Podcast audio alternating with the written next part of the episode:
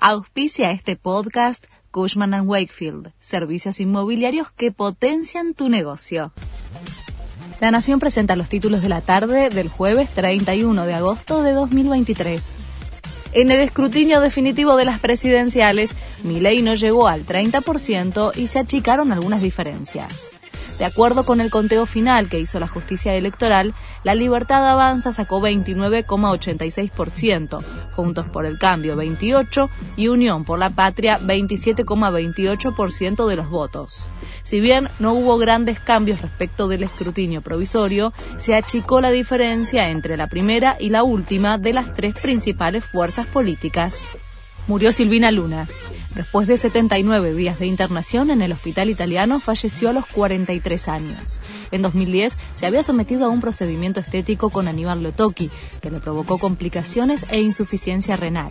Llegó a estar en la lista de espera del Incucay para un trasplante de riñón. En las últimas horas, su estado se volvió irreversible.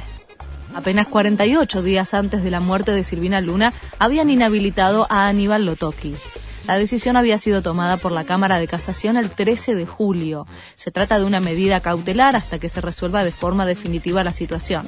Lotoki le había inyectado metacrilato mezclado con otras sustancias que le provocaron a Silvina Luna un cuadro crónico de hipercalcemia e insuficiencia renal.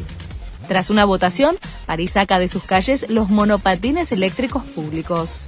A partir de mañana se convertirá en la primera capital europea que prohíbe completamente estos vehículos de libre servicio. Scaloni dio a conocer la lista de los convocados para las eliminatorias con Messi a la cabeza.